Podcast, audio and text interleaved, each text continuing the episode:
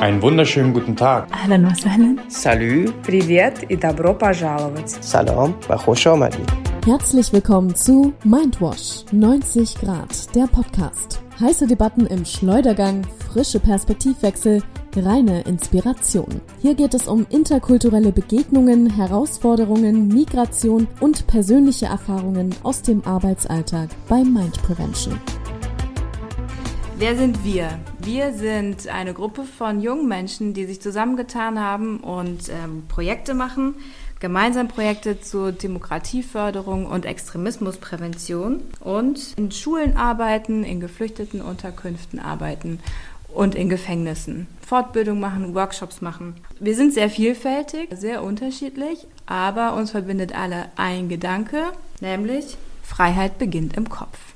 In unterschiedlichen Zusammensetzungen wollen wir in diesem Format Mindwash über Migration, über die Begegnung von Kulturen miteinander, über die Begegnung von Männern und Frauen miteinander sprechen und alles möglich andere, was wir sonst so uns ähm, begegnet und beschäftigt im Rahmen unserer Arbeit und der Erfahrungen, die wir gemacht haben in den Gefängnissen und so weiter. Heute sind äh, wir zu dritt. Heute ist mit mir hier Julie und Rona und ich Beatrice. Und wir wollen heute zusammen über ein Thema sprechen, was äh, laut der Statistik über fast jedes achte Paar in Deutschland mittlerweile betrifft, die auch eine Ehe schließen, nämlich binationale Beziehungen. Ja, ähm, wir haben alle gute und schlechte Erfahrungen in dem Bereich. Wahrscheinlich mehr gute, da wir alle noch mit unseren Partnern zusammen sind. Aber wir wollten einfach mal drüber reden und euch an unseren Erfahrungen teilnehmen lassen. Vielleicht stellen wir uns erstmal kurz vor, damit unsere Zuhörerinnen und Zuhörer auch wissen, wer wir sind. Ah, Ich bin Julie und ich bin äh, zusammen mit meinem Freund, der ist Deutsche und komme aus einem arabischen Land. Er ist auch sehr äh, international. Wir sind zusammen seit sechs Jahren oder mehr. Ich bin Ronna, 30 Jahre alt, vor zwei Wochen geworden, falls jemand interessiert. Ähm, ja, ich äh, bin in Berlin geboren und aufgewachsen, bin kurdischer Herkunft. Meine Frau ist aus Italien, Florenz um genau zu sein. Die ist erst seit fünf Jahren in Deutschland. Ähm, sehr international ihre Herkunft, also die Mutter ist halb französisch, halb Jamaikanerin, der Vater ist halb Italiener, halb äh, Amerikaner. Aber sie ist in Italien geboren und hat auch die volle italienische Sozialisierung erlebt. Und du? Ich ähm, bin, bis ich zehn war, im Wedding aufgewachsen. Das war sehr multikulti. Also habe ich so alles mitbekommen. Sehr viele Afrikaner, sehr viele Türken, Kurden, Araber und Deutsche. Und dann mit zehn ich in den Osten gezogen und da war ich so der einzige Ausländer. Da habe ich nochmal eine ganz andere Sozialisierung, die Berliner Ostsozialisierung bekommen. Wie ist denn bei dir, Beatrice? Stell du dich doch mal kurz vor. Ja, ich bin, äh, ich glaube, die einzige Bio-Deutsche, die es hier gibt, tatsächlich ähm, Deutsch-Deutsch, aber zusammen verheiratet mit einem israelischen, arabischen, arabischen Israeli, israelischen Araber, wie auch immer man es nennen möchte. Es äh, bringt immer wieder Verwirrung ähm, hervor. Genau, ich bin total deutsch sozialisiert äh, im Odenwald mit dem Migrationshintergrund, dass meine Eltern aus dem Schwarzwald gekommen sind und äh, ich dann im Odenwald groß geworden bin und dann die Identitätskrise meiner Mutter hervorgerufen habe, indem ich angefangen habe, Hessisch zu schwätzen und Hessisch zu babbeln und nicht Schwäbisch zu schwätzen. Äh, das war für sie eine Riesenkatastrophe und dann ähm, hatte ich äh, mit äh, Anfang 20 schon oder mit 20 habe ich ihn mit 19 kennengelernt, ähm, meinen ersten echten, richtig festen Freund, der auch nicht deutsch war, sondern türkisch, türkischer Kurde, mit dem die Beziehung auch sehr, sehr lange gehalten hat. Wir dann sogar auch geheiratet haben und ähm, dann jetzt, ähm, seit zehn Jahren jetzt mittlerweile, eben bin ich wieder in einer Beziehung mit jemandem, der nicht deutscher Herkunft ist, eben mit jemandem, der arabisch äh, sozialisiert ist und einen israelischen Pass hat und seit 2017 auch den deutschen Pass hat. Also sehr durcheinander. Man sieht ein Muster. Hauptsache nicht aus dem Schwarzwald. Richtig, das ist ja langweilig, denn das ähm, kenne ich ja schon. Und ähm, da sind wir eigentlich auch schon mittendrin bei meiner ersten Frage, die mich interessiert. Ähm, wie war das denn bei euch, als ihr jemanden kennengelernt habt, euch verliebt habt und gemerkt habt, oh, oh, das wird ein bisschen ernst? Und das ist jemand, der eben nicht auf den ersten Blick irgendwie so ist wie ich und ähm, die Dinge irgendwie ähnlich sieht und so vielleicht sich auch andere Sachen vorstellt. Wie war das? Habt ihr Angst gehabt? Äh, gab es Ängste oder, oder mehr Neugier? Ja, es war bei mir am Anfang ein bisschen so sehr offen halt und ich habe mich total für, für seine Kultur so interessiert. Besonders Schwierigkeit gab auch nie so wirklich, äh, aber ja, wie er sich äh, so verhalten hat und so habe ich nicht alles am Anfang verstanden. Ich war auch nicht außerhalb meines Landes und deswegen war für mich äh, so nah von einer Person, der aus einer ganz anderen Welt kommt. Der spricht auch Arabisch, deswegen war um so verwirrend. ähm, ja, aber am Anfang wirklich Angst gehabt? Nee, war keine Angst. Das ist sogar interessant. Bei mir war das auf jeden Fall auch eher interessant. Also in meinem Bekanntenkreis, vor allem bei den, äh, also bei den Kurden oder Italienern, war es immer der Traum, sich als Italiener auszugeben und damit durchzukommen. Von daher äh, fand ich das schon sehr interessant, äh, auch mal in die Kultur einzutauchen und zu sehen, wie es alles läuft. Mhm. Ja, ich bin da sehr offen rangegangen, ohne Ängste eigentlich. Was bei dir, Beatrice? bei mir auch. Also keine Ängste, natürlich äh, viel Neugier. Ähm, und es ist eben super interessant, wenn die Dinge ganz anders laufen und äh, man ein bisschen auch gefordert ist, irgendwie Dinge also gerade diesen ganzen ähm, so Verhaltenscodes irgendwie zu versuchen zu lesen, das war schon sehr, sehr spannend und ähm, einfach äh, macht einen gewissen Reiz aus. Bis jetzt? Bis jetzt? Ja. Bis jetzt habe ich, glaube manche der Codes habe ich durchschaut mittlerweile. und ich glaube, das ist auch so wie mit vielen anderen. Ähm, manches nervt und äh, manches ist total schön. Wenn wir jetzt so drüber reden, würde mich mal wirklich interessieren, was war das erste also was war der erste Punkt, wo ihr gemerkt habt, ihr stößt der Person vom Kopf mit einer Sache, die ihr gemacht habt oder sagt? Also was natürlich kulturbezogen ist. Ähm, ja, mir fällt was ein. Und zwar das allererste Mal, als wir Silvester gefeiert haben waren wir ähm, in Berlin am Brandenburger Tor und haben dort gefeiert am nächsten Morgen. Äh, und dann ging es darum, dass ähm, mich gestört hat die Art und Weise, dieses so Gleichberechtigung total spät gelernt zu haben, was ich so wahrgenommen habe. Und das hat sich gezeigt darin zum Beispiel, wie so das äh, Tisch abräumen. Also ich nehme einen Teller, er nimmt einen Teller. Ich nehme eine Gabel, er nimmt eine Gabel. So, also Gleichberechtigung wird verstanden mit irgendwie jeder macht von jedem die Hälfte. Aber das war nicht mein Verständnis von Gleichberechtigung und das, da habe ich dann auch tatsächlich was gesagt, wo ich gesagt habe, das ist so komisch, dass du das so, du hast es so, machst es so künstlich, so verkrampft irgendwie. Ähm, und da hat er sich sehr getroffen gefühlt, weil er sich natürlich als total aufgeklärt ähm, und total emanzipiert verstanden hat und dass ich das so nicht betrachtet habe, war schon für ihn eine kleine harte Nuss, ja. Und bei euch? Ich muss kurz nachdenken. ich kann so lange einspringen. Also ich habe auch zwei Punkte, auch eins mit dem Abräumen, weil bei mir war das immer so, äh, wenn ich bei älteren Leuten war, also jetzt zum Beispiel bei ihrer Mutter, und da sind mehrere Frauen, dann kenne ich es halt nicht anders, dass ich, ich darf dann auch nicht abräumen, das ist halt dann respektlos sozusagen. Sonst helfe ich natürlich gerne, aber in dem Moment war es so, okay, wir sind zwei, die Küche ist klein, wenn ich jetzt noch was mache, ist, will ich respektlos sein oder denen was abnehmen, aber für die war das dann immer so, boah, der macht gar nichts. da wusste ich dann erstmal, okay, hier läuft es ein bisschen anders. Und ganz extrem habe ich meiner Frau das erste Mal auf den Kopf gestoßen, als ich schlecht über italienisches Essen geredet habe. Weil da habe ich wirklich gemerkt, also wenn ich irgendwo in Teilen was gegessen habe, meinte, das war nicht gut. Es war echt so, als hätte ich äh, ihre Familie beleidigt. Weil sie eigentlich sehr entspannt ist, aber da ist sie so sauer geworden. Also man sieht im Gesicht, wie sich der Ausdruck ändert. Wie kannst du es wagen? Brunner, wie habt ihr das aufge aufgelöst? Ach, ich äh, nicht mehr so harsh Sachen kritisiert. Wegen meiner, also wegen der Berliner Sozialisierung war ich einfach, man redet halt ziemlich schroff und ungefiltert manchmal. Sagt man, schmeckt scheiße oder so eine Sachen halt nicht wirklich höflich, einfach, ich probiere die Sachen vorsichtiger aus. Und damit fahre ich bis jetzt ganz gut. Gute Taktik. Ich habe gelesen, ich habe einfach gegoogelt, wenn man so binationale Beziehungen, Partnerschaften und so weiter mal eingibt, was kommt denn da? Und es kommen total viele Tipps und es gibt auch tatsächlich so einen Verein über binationale Beziehungen und wo man sich auch hinwenden kann, wenn man irgendwie Schwierigkeiten hat in der Partnerschaft oder auch im Verständnis mit ähm, den Familien. Und ähm, es, was ich total interessant fand, war, dass es ähm, eigentlich drei Aspekte gibt, ähm, die überhaupt binationale Beziehungen ermöglichen von den jeweiligen Partnern, die auch insgesamt eigentlich so Stabilitätsfaktoren sind, also die eine Beziehung an sich auch stabilisieren. Das eine ist Offenheit, das andere ist Flexibilität und das andere ist Frustrationstoleranz.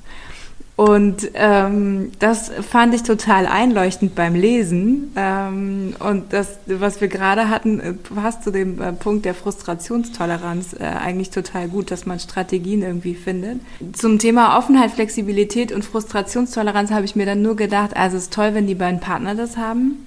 Ähm, wie sieht denn das aus mit den Familien drumherum? Weil meistens ist es ja nicht nur so, dass sich da zwei Menschen treffen, sondern man hat ja meistens auch noch zwei Familien, zwei Länder, zwei Kulturen irgendwie mit äh, dabei. Ähm, wie habt ihr das erlebt bei euch? Also bei mir war das eigentlich relativ entspannt, eigentlich sehr entspannt, bis meine Tochter geboren war, weil da kommt halt dann der Unterschied.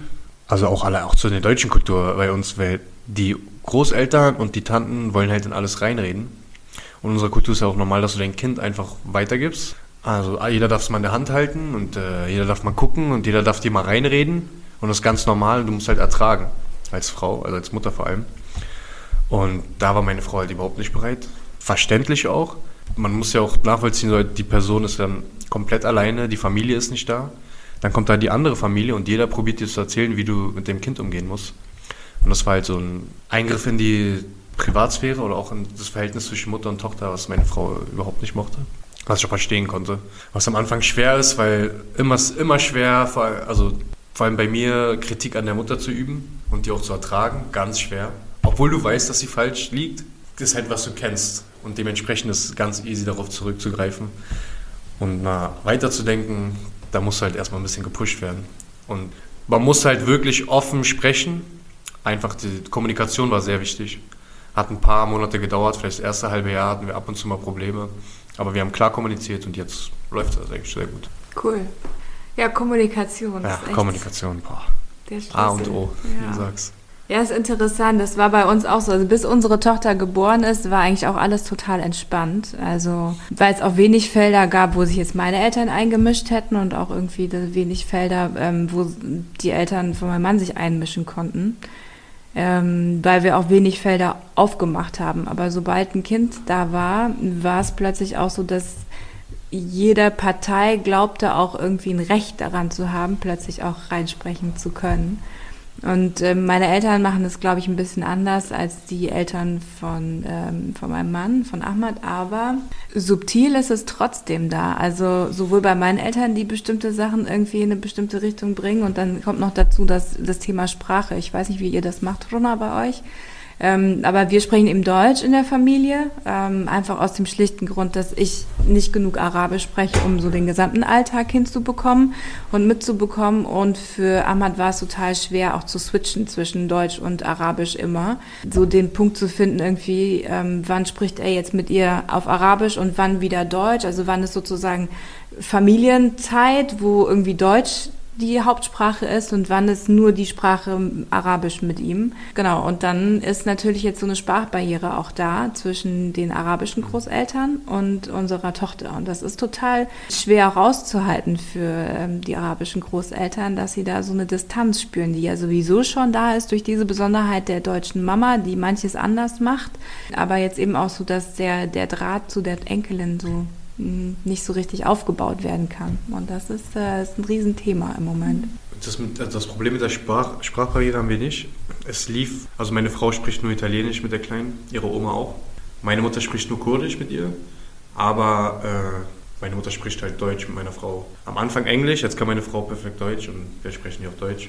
Und meine Mutter kann eigentlich fast gar kein Englisch, aber es hat funktioniert mit Handzeichen und ein paar Wörtern reingeworfen, aber mittlerweile läuft es perfekt. Also klar, wenn du halt eine Base-Sprache hast, ist das natürlich auch viel einfacher, als wenn die Eltern überhaupt keine Fremdsprache können, wie Mhm. bei euch. Äh, Julie, in welcher Sprache sprecht ihr miteinander? Also wir sprechen, wir haben uns auf Arabisch erst kennengelernt, bevor ich überhaupt Deutsch äh, gelernt habe. Und das war deswegen sehr schwer, auf Deutsch zu so wechseln. Ähm, wir sprechen jetzt zum Teil Deutsch, Arabisch, aber ist kontextabhängig auch. Also wenn wir streiten, dann wechselt jeder auf seine Muttersprache, halt, damit keiner gewinnt. Äh, ist natürlich verrückt auf der Straße, jemand, der äh, perfekt Arabisch spricht und der andere perfekt Deutsch spricht und, und sehr harmonisch streiten. Ja, aber ähm, bei mir ist es nicht so ernst. Bei, ähm, wir haben keine Kinder und so, aber ähm, ja, ich äh, denke, ich bin, ich empfinde mich, dass ich gut integriert bin. Also ich komme nicht ganz klar, wenn der Alltag so richtig geregelt ist. Und das, das, ähm, das macht keinen Spaß für mich, ehrlich gesagt. Und äh, ich muss äh, so mitplanen und es fehlt mir total schwierig. Äh, äh, als Zettel, ein Zettel, äh, wie heißt das? Zettelkauf? Kaufzettel? Einkaufszettel Zettel zu machen, das kenne ich nicht. Das kann ich nicht machen. Äh, auch ich kann nicht mit, Re ähm, mit Rezepten kochen. Und ich kann mich auch keine Rezepten anhören, die mit Salz und Pfeffer beschrieben werden. Deswegen ist es ein bisschen schwierig. Äh, ja, ich weiß ganz genau, was du meinst. Weil zum Beispiel von meiner Frau, die Mama ist mehr amerikanisch angehaucht, auch von ihrer Art, wie sie Sachen macht und alles.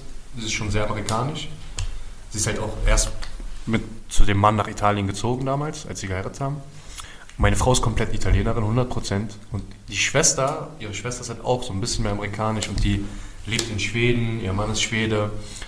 Und da merkst du halt den Unterschied. Die sind halt auch viel, auch viel ähm, geregelter als Italiener. Wenn wir uns alle im Urlaub in Italien treffen in Florenz, die ganze Familie, die Schwester kommt mit den Kindern, dann sind die halt alle um 8 Uhr wach, auch im Urlaub. Und ich, wenn ich schlafen kann, dann schlafe ich. Also ich, ich bin gerne entspannt und habe auch einen ungeregelten Ablauf, ja, wie ich Lust habe. Und da sind die alle immer schockiert, dass ich dann um 10, 11 Uhr zum Frühstückstisch komme, esse. Die haben, waren schon draußen, haben schon gefrühstückt, haben alles schon gemacht. Und dann rufen die mich manchmal, aber das ist mir auch viel zu viel, dieses geregelte selbst im Urlaub. Das kann ich nicht. Ich kann dir ein Beispiel sagen. Du, also ich glaube, das ist das bekannteste Phänomen in Deutschland, das nach dem Essen Spaziergänger machen am Sonntag. Hm? Und die sagen zum Beispiel, wie spazieren bis dahin. Okay, natürlich spazieren die so schnell, also die laufen sehr schnell, ich kann nicht. und, äh, und die müssen auch unser Ziel erreichen, als wir Einsatz haben, weißt du? Wir haben unser Ziel noch nicht erreicht, weißt du? Das ist als Aufgabe, dieser Teil, dass wir Spaß machen können und gleichzeitig das. Du meinst dieser Druck, Ja. obwohl du eigentlich Spaß haben solltest, aber es Ja. entspannt ist, ja. Und ich sage das immer meinem Freund, wenn wir spazieren gehen, der muss immer sein Ziel erreichen. Und dann sage ich, okay, wir haben schon, wir, wir haben schon Spaß jetzt bis jetzt und meine Füße tut weh, können wir zurück? Nein, wir müssen unser Ziel erreichen. Und das ist für mich ist ein bisschen, ja, diese fehlt dieser Spontanität ein bisschen und ja, auf unser, ja, dieser, ich weiß nicht, wie man das erklärt. Du verstehst das wahrscheinlich. Ich weiß, was du meinst. Ich verstehe das total. Das ist genau wie bei uns. Meine Eltern lieben spazieren gehen und solange Ahmad noch nicht spazieren geht, ist er auch nicht wirklich integriert und hat seinen deutschen Pass nicht wirklich verdient. und über das Spazierengehen entbrennen auch die größten Streitigkeiten und ähm, das ist, ähm, ist, äh, ist äh, wie soll ich sagen, es ist Teil von uns, dass wir gerne spazieren wollen und dann muss es ja auch einen Sinn geben, warum wir spazieren. Das heißt, wir brauchen ein Ziel, am besten irgendwo, ja. Aber das ist, ja, ich kenne das und auch das ähm, mit den ähm, Gesprächsthemen, was du sagtest, ähm, das ist auch, und das ist, glaube ich, tatsächlich nicht, also das, mh, wie soll ich das sagen, äh, ohne dass es falsch ankommt. Ich glaube, das ist tatsächlich ein Unterschied in der Kultur, wie kommuniziert wird. Also es gibt diese High-Context-Kommunikation und Low-Context-Kommunikation. Das heißt, dass sozusagen ein großer Kontext schon vorausgesetzt wird und man dann nicht über Salz und Pfeffer, was im Rezept steht, das noch sagen muss. Und das wird dann als, wenn, so wie wir meistens kommunizieren, ist eher so Low-Context. Also ich muss dir wirklich jeden Kontext sagen, weil ich davon ausgehe, dass du nicht mit damit kalkulierst, dass Salz und Pfeffer zu diesem Rezept auch dazu gehört. Ja. und das ist aber etwas, was dann ähm, schnell als äh, so bevormundend auch empfunden wird, ja. Und das ist, das zu wissen und das zu kennen, dass es eben äh, diese unterschiedlichen Voraussetzungen, die man sozusagen mitbringt für die Kommunikation. Also was glaube ich, was der andere mir alles sagen muss, damit ich ihn tatsächlich verstehe. Mhm. Das ist ein Riesenunterschied und das kann, äh, wenn man darüber nicht so richtig bewusst ist, teilweise echt zu Genervtheitsgefühlen kommen oder auch zu dem echt Gefühl, dass man äh, angegriffen äh, wird. Ich glaube, also dieses, wenn jemand Low-Kontext mit mir spricht, habe ich wirklich oft gemerkt, wie ich mich angegriffen fühle, also auch sinnloserweise die meint es ja nicht so, aber man ist halt so stolz, dass man sich denkt, ey, denkst du, ich bin blöde? ja. Das habe ich äh, oft bei Leuten ähm, auf der Straße zum Beispiel, wenn ich, ich sehe natürlich nicht deutsch aus und vielleicht habe ich einen Grammatikfehler oder so gemacht und dann sprechen die trotzdem Deutsch und laut. Also, okay, wenn du lauter und noch lauter sprichst, werde ich auch nicht verstehen, wenn ich kein Deutsch verstehe. Aber gut, vielleicht kann ich besser hören. Mich würde nur interessieren, so was ist die Sache, die ihr für euch von eurem Partner abgeguckt habt, die ihr sozusagen übernommen habt über die Zeit, auch unterbewusst? Hm. Kann ich sofort sagen. Ähm, eben nicht 120 Prozent äh, korrekt und perfekt alles machen zu wollen, sondern mit 80 Prozent zufrieden zu sein und das zu machen. Diplomatisch bleiben, aber gleichzeitig kannst du also zum Beispiel nicht Gefühl argumentiert, damit auch die Leute die so ticken, auch die dich wahrnehmen. Äh, weil ich habe immer so meine Art und Weise argumentiert und das hat nicht geklappt. Aber ich habe jetzt verstanden, wie wann man mit Deutscher redet, wie man argumentiert, damit die auch verstehen. Die sind nicht immer zu mir böse oder so, aber die verstehen halt hm. nicht, hm. wenn du das so nicht argumentierst. Ja, bei mir auch so eher in die Richtung, also wirklich, dass ich entspannter argumentiere und allgemein nicht so skeptisch gegenüber Leuten bin. Also vielleicht ein bisschen offener, nicht direkt vom Schlimmsten ausgehen, weil bei ihr hat mich immer die Naivität gestört, mhm. weil du, wenn du naiv bist in einer Großstadt, kannst du sehr leicht, sehr schnell reingelegt werden. Und wenn du halt in einer Großstadt, vor allem in schlimmen Teilen aufwächst, dann vertraust du halt niemanden, egal was der dir sagt, und gehst erstmal davon aus. Aber ein bisschen Offenheit und Weichheit kann nie schaden. Ich glaube, das ist bei uns auch in der Kultur eine Sache, dass man ähm, sich nicht ähm, 100% ausdrucken kann, mhm. weil man geht davon aus, der andere versteht. Weißt ja. du? Also meine Mutter zum Beispiel fragt, sagt, kannst du dieser Ding von in Ding in, in Ding ja. geben und ja. ich bringe sie genau die Sache, die braucht. Wie machst du das? Das klappt bis heute nicht. Dass, wenn er mir sagt, dieses Dings, wegen dem Dings, und dann bin ich aggressiv, weil ich frage, ich bin es nicht wert, dass du nochmal drei Minuten darüber nachdenkst, was du mir sagen sollst. Wie soll ich wissen von Dings und Dings und Dings und Dings? Kulturkompetenz. Ja. das oh, äh, ist noch äh, komplexer, wenn meine Mutter am Telefon ist und beschreibt eine Farbe mit ihrer Hand zu ihrer Freunden und die bringt genau die Farbe, die mit der Handzeichen gemacht hat im Telefon. eine diese, Wunde. Diese. Ich muss bei deiner Mutter ins Praktikum gehen. Ja, genau. also, äh, Diplomatie haben wir mehr gelernt, mehr Pragmatismus und ein bisschen mehr Lockerheit, Offenheit. Eigentlich gute Sachen. Ähm, ich habe ein Spiel vorbereitet. A oder B oder weiter heißt das. Ich gebe zu, es ist geklaut. äh, schöne Grüße gehen an die Macher von dem Zeit-Magazin ähm, und Zeit Online äh, Podcast Alles gesagt. Denn ich fand das ganz cool. Ich habe ein paar Sachen daraus genommen, aber ein paar Sachen auch mir überlegt, äh, die zu uns passen. Ich würde anfangen mit dir, Runa. Das Spiel ist ganz leicht. Also ich sage immer zwei Begriffe das eine oder das andere und dann sagst du das eine, was du dir auswählst. Und ich habe, ich gucke gerade nochmal, ich glaube, ich habe äh, 20 äh, Paare und du darfst dann zweimal weiter sagen. Rot, weiß oder ohne? Weiß? nee, rot-weiß. Also Pommes rot-weiß oder so. ohne. Ich du wolltest jetzt zwischen den Farben unterscheiden. Nee. Äh, dann rot-weiß. Pizza oder Lahmacun? Äh, Pizza. Kartoffeln oder Reis? Kartoffel. Reis oder Pasta? Pasta. Basta oder Yeter?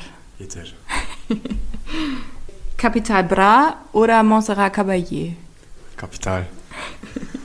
Tee oder Kaffee? Kaffee. Alt oder neu? Vintage?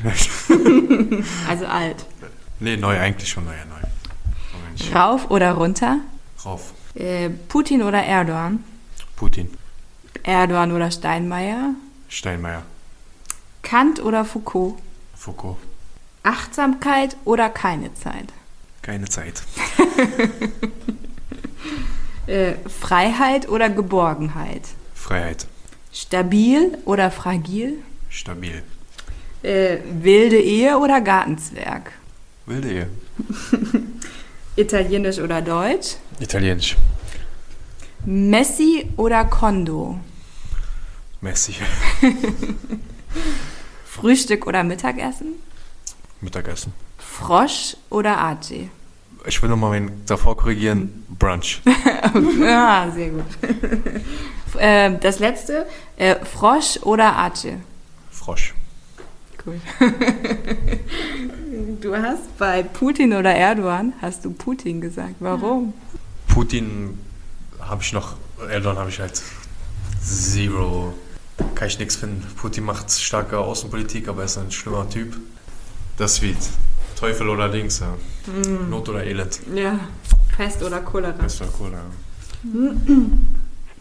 Und bei Achtsamkeit oder keine Zeit hast du keine Zeit. Ich probiere achtsam zu sein, aber oft, manchmal ignoriere ich auch Sachen. Ich wollte ja ehrlich sein. ich bin nicht immer achtsam. Und warum hast du äh, zwischen ähm, Italienisch und Deutsch Italienisch gewählt? Äh, weil ich, ich liebe Italien, auch die italienische Kultur und die Sprache. Ich liebe Deutschland, aber ich liebe Multikulti Deutschland. Danke. Julie, was war deine erste Wahrnehmung der Deutschen? Das erste, was dir besonders aufgefallen ist, als du nach Deutschland gekommen bist. Ja, ganz viele Sachen. Hm? Äh, erstmal, meine Vorstellung von Deutschland hat äh, sich zum Teil bestätigt, aber auch äh, das Gegenteil wahrscheinlich manchmal Denkst du, Araber sind zu laut? klar. Aber Deutsche auch. Okay. Ähm, glaubst du, Deutsche geben sich mit schlechterem Essen zufrieden? Sehr. Sind Deutsche pünktlich und ordentlich? Nein. Was hast du dir abgeguckt vom deutschen Verhalten? Pünktlichkeit. Ähm, glaubst du, Deutsche haben ein Problem damit zu teilen? Das Problem, dass sie genau teilen. Also, dass sie wirklich die Hälfte teilen. Und äh, das, ich finde, das ist das Problem, dass sie teilen. Das ist, man braucht ein bisschen Lockerheit mit sowas. Es gibt Sachen, die Wert haben, aber nicht genau, was ich dir zum Beispiel jetzt gegeben habe. Äh, ich gebe dir meine Zeit, dann gibst du mir, keine Ahnung, was, Geld 20 Euro. oder so. Sandwich Shawarma. Äh, glaubst du, Araber teilen zu viel? Mm, Ja, nicht umsonst. Hm? Es gibt Druck natürlich. Ähm, äh, dieser gesellschaftliche Druck, dass, äh, dass du teilst, weißt du? Und auch diese Erwartungshaltung, wenn du geteilt hast. Genau, die ist- Erwartung. Ja. Kommt, es kommt mir immer so vor, als ob es nicht. Also, ich teile auch lieber und ich kann gar nicht anders. Aber mich stört gleichzeitig, dass die Leute, sie sagen zwar, oh, ich teile und so, die Deutschen machen das nicht. Aber der Deutsche erwartet nichts von dir, wenn du sich das von dir geteilt hat. Aber der Araber erwartet, dass du beim nächsten Mal ihm auch irgendwas Größeres teilst oder mindestens genauso. Stimmt dir zu. Ja, ähm, aber das ist auch, dass die Deutschen immer so nicht teilen und so diese Argumente von Araber in Deutschland ähm, habe ich auch am Anfang benutzt, um mich zu schützen auch. Weil Ja. ich fühlte mich auch ein bisschen verloren am Anfang. Ähm, ich bin ganz allein und es gibt nur Deutsch äh, um mich herum und ich wollte meine Werte wieder, weißt du, zeigen und äh, ja, ihr seid so gut und sprecht jetzt schlecht Deutsch, aber ich teile mehr als euch. Sowas. Hast du dein Freund Probleme mit dem Teilen? Am Anfang schon, ja. Ja. Ja. Und wie hast du ihn ausgetrieben? Mm, Das ist ja, ähm, ja, wir haben ein bisschen darüber geredet äh, haben mich natürlich ähm, geärgert, ohne wirklich zu kommunizieren am Anfang. Hat auch natürlich nicht verstanden, was, was geht hier bei ihr. ähm, aber ja, einfach kommuniziert. Und äh, ich habe mich auch ein bisschen angepasst, weil ich habe auch ganz andere, andere Vorstellungen von Beziehungen, wie das Aufteilen überhaupt geht. Ähm, und ich musste auch lernen, dass ich allein hier bin und nicht in der Familie. Das ist auch eine ganz andere Situation. Was waren so die komischsten, also Sachen, die du mit ihm erlebt hast, als zusammen, das erste Mal zusammengezogen seid? Hm. So ein paar einprägende Sachen, die du gar nicht verstanden hast. Ja, er bereitet sich äh, sehr stark in der Wohnung und äh, ich komme zum Beispiel und sage, okay, ich mache mein Meeting zum Beispiel in der Küche und er sagt, okay. Und äh, sagt noch nächsten Tag, ich mache mein, mein Meeting in der Küche und sagt, okay, dank. Und äh, auch mit der Hoffnung, dass er sagt, äh, nein, komm, bleib in der Wohnzimmer. Und ich, aber der, der kommt nicht auf die Idee von sich selbst. Und das, äh, ich bin noch nicht bis, bis jetzt in der Lage, das zu sagen. Vielleicht hört er jetzt. ich würde gerne in ein Wohnzimmer mein machen. Beatrice, ich habe noch ein paar Fragen für dich. Mhm. Schieß los. Mich würde mal interessieren, so, welche Unterschiede gibt es jetzt in deinem Essverhalten, seit du Ahmad kennst? In meinem Essverhalten, ähm, es stehen mehr Sachen auf dem Tisch. Ja. ähm, es ist ähm, mehr mit Reis statt mit Kartoffeln. Genau, und es werden einfach mehr Sachen irgendwie zubereitet. Also nicht nur so typisch, wie man es eben auf, auf dem deutschen Teller kennt, irgendwie Fleisch, eine Beilage und Gemüse, sondern dann hat man eben verschiedene kleine Schüsselchen mit vielen kleinen Sachen und genau. Das ist ganz lustig, weil bei mir war, ich habe ja Kartoffel gesagt bei dem Spiel. Und ich war immer einer, der Einzige in meiner Familie, der deutsches Essen mochte. Also ich habe immer Kartoffelbrei mit Rotkohl, Fischstäbchen. Ich, ich habe es geliebt. Bis heute esse ich lieber Kartoffeln. Interessant. Ja. Ähm, würde mich auch interessieren, so mit der Umgang mit Medien, hat der sich verändert? Mein Umgang mit Medien. Was du konsumierst oder was noch dazugekommen ist vielleicht? Ja, mein Umgang mit Medien hat sich auf jeden Fall verändert. Also natürlich zum einen ähm, äh, habe ich über ihn Zugang zu äh, hebräischsprachigen ähm, Internetportalen ähm, oder auch überhaupt Nachrichten und auch arabischsprachigen Nachrichten. Das heißt, man bekommt eigentlich nochmal Informationen mit aus unterschiedlichen Betrachtungen und Perspektiven. Ähm, was ich als sehr bereichernd finde, einfach diese Flexibilität im Kopf zu haben, dass eben die Betrachtung auf eine Realität auch auf die Perspektive ankommt, äh, auch die Deutung dann der Realität. Und natürlich, wir haben, also durch ihn habe ich angefangen, Serien zu gucken. Ähm, und wir sind schon ziemliche Serien-Junkies geworden. Und natürlich auch dann, welche Serien wir anschauen. Das hat sich auch verändert. Also klar, wir gucken auch HBO-Serien und alles Mögliche, Mainstream. Mehr Schießen, mehr Action. Mehr Schießen, mehr Action. Aber wir gucken auch ab und zu ähm, israelische Produktionen oder auch arabische Produktionen. Und was mich noch interessieren würde, was ist euer Nummer 1 Streitpunkt? Also wo kommt ihr immer wieder hin? Ähnlich wie das, was du, Julie, vorhin erzählt hast, äh, den Tag strukturieren. mein Bedürfnis ist es, eine Idee davon zu haben, wie der Tag in ungefährer Form abläuft. Und das, ähm, da bin ich mal besser und mal weniger gut darin, diesem Bedürfnis einfach auch mal zu sagen, lass mal gut sein, ist okay, der Tag läuft, wie er läuft. Ähm, aber vor allen Dingen, seitdem unsere Tochter da ist, die, von der ich merke, dass sie Struktur braucht und von der, es auch gut tut, irgendwie ein Programm zu haben, so für den Tag.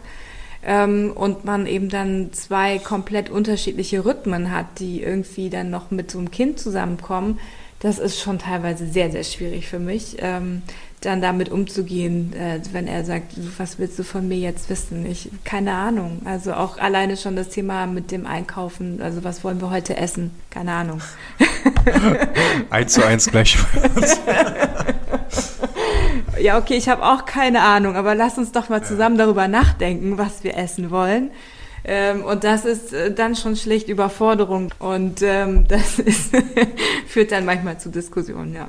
Eine Sache würde mich interessieren. Also bei mir ist so manchmal, dass meine Frau halt sagt, okay, was wollen wir essen? Ich meinte, ach, was du willst.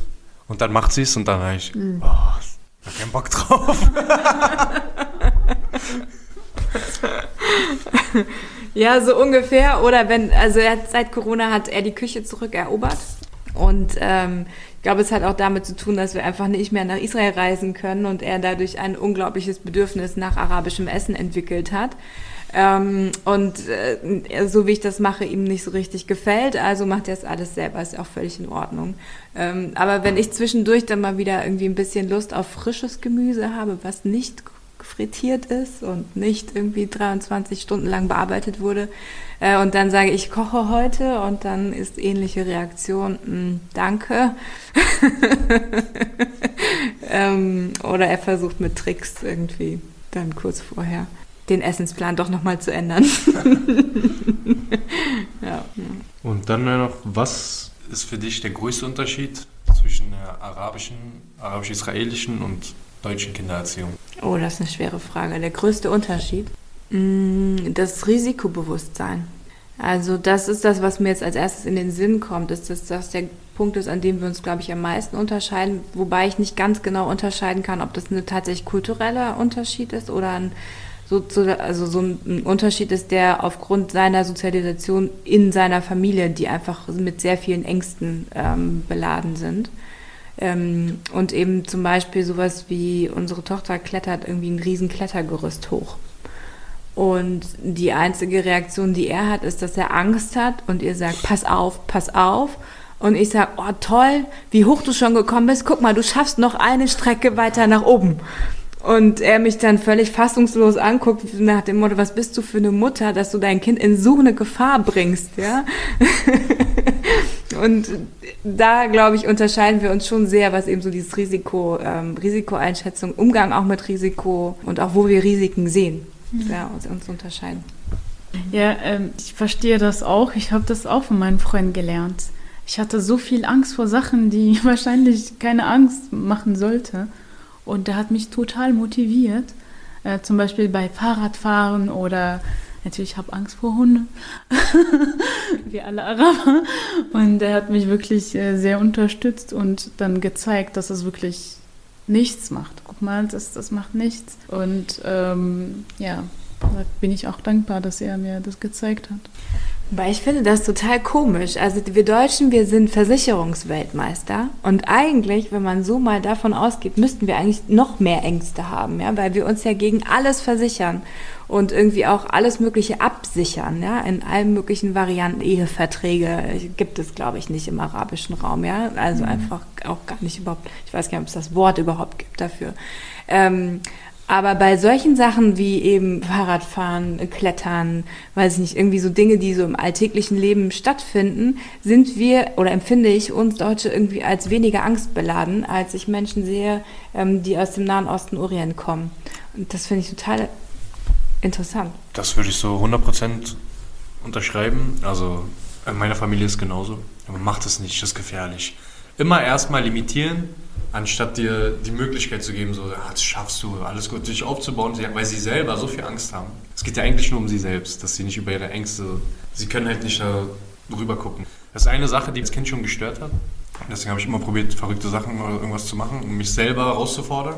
Und mir ist halt, ich denke da genauso wie du, äh, Beatrice, dass äh, bei meinem Kind, ich gucke, ich bin da, ich passe auf. Aber wenn ich ihr sage, das ist gefährlich, mach das nicht, mach das nicht, dann fängt sie nur an, an sich zu zweifeln und das will ich nicht.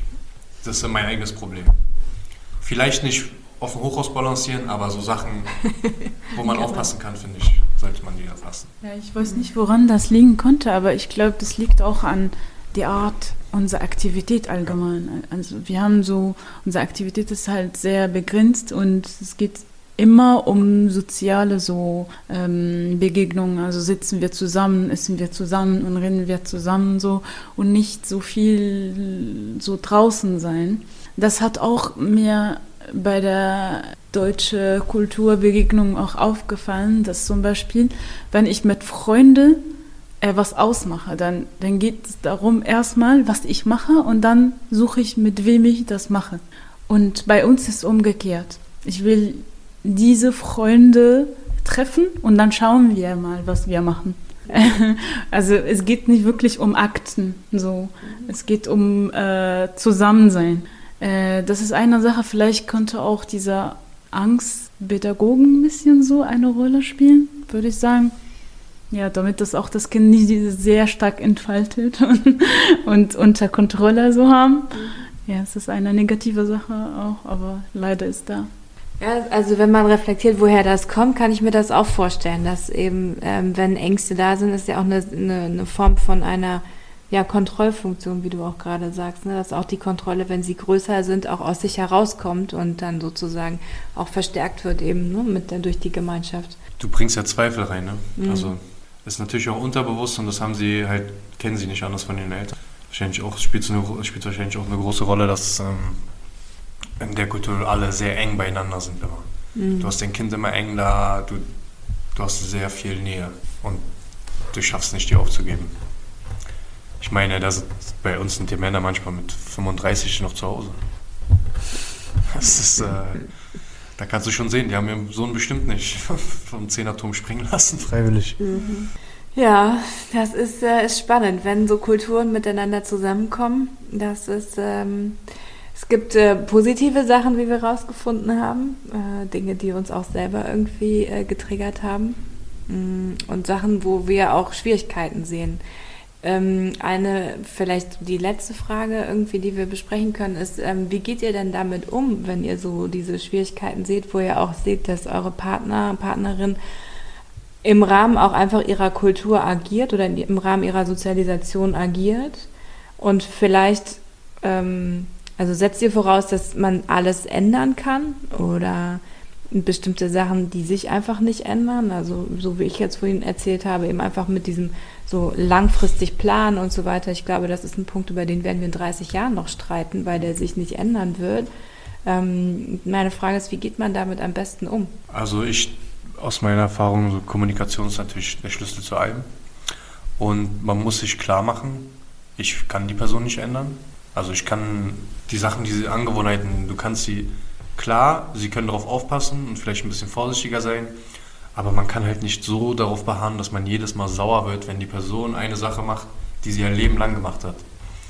Ich glaube, man kann einen guten Mittelweg finden, so dass man beides, so, also dass man diese Sachen auf beide Wege entwickelt. Also bei mir ist so, wir kommen, wenn wir was für meine Tochter machen, dann kommunizieren wir halt so, was denkst du darüber, was denkst du, du siehst den Weg, okay, heute entscheiden wir uns so, was du sagst und beim nächsten Mal so. Also es ist wirklich, mh, hm, was soll man sagen, also man macht einen Kompromiss. Das ist alles, was man machen kann. Man kann nicht erwarten, dass die Person sich ändert und dann, man wird nur frustriert und sauer, wenn es dann nicht passiert. Ich glaube, ich habe das ähm, mehr von meinen Freunden gelernt. Äh, der ist irgendwie Multikulti so aufgewachsen, ich nicht. Und äh, sieht diese Unterschiede als Bereicherung. Und er hat mir mehrmals das gezeigt. Wow, du bist so wow ähm, ich bin aber anders in dieser Sachen und das ist auch okay so. Ich finde es äh, sehr, sehr wichtig, das als Bereicherung zu sehen, statt, oh, wir sind anders und müssen uns ändern. Es ist schade, wenn man sich so stark ändert. Finde ich ein cooles, äh, cooles Ende. Also genau, es geht um Kompromiss und es geht um Toleranz und ähm, immer wieder finde, also was ich äh, total toll finde, ist, dass eigentlich durch diese ähm, Reibeflächen es auch immer wieder Anlass gibt, sich selber zu hinterfragen und auch man sieht sich, glaube ich, immer wieder viel deutlicher und viel genauer sozusagen im Spiegelbild des anderen. Und diese, die Reflexion kommt ja eigentlich durch genau solche Dinge, wo man sich unterscheidet.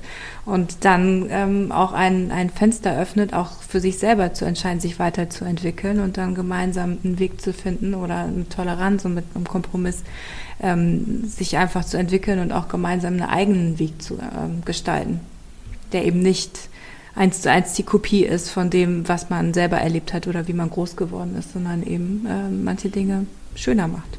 Kann man so stehen lassen. cool, dann sind wir am Ende unseres ersten Podcasts, unserer ersten Aufnahme zu dritt. Hat mich gefreut, hat Spaß gemacht. Und ich hoffe, unseren ZuhörerInnen auch. Und ähm, ich würde mich freuen, wenn Sie wieder einschalten.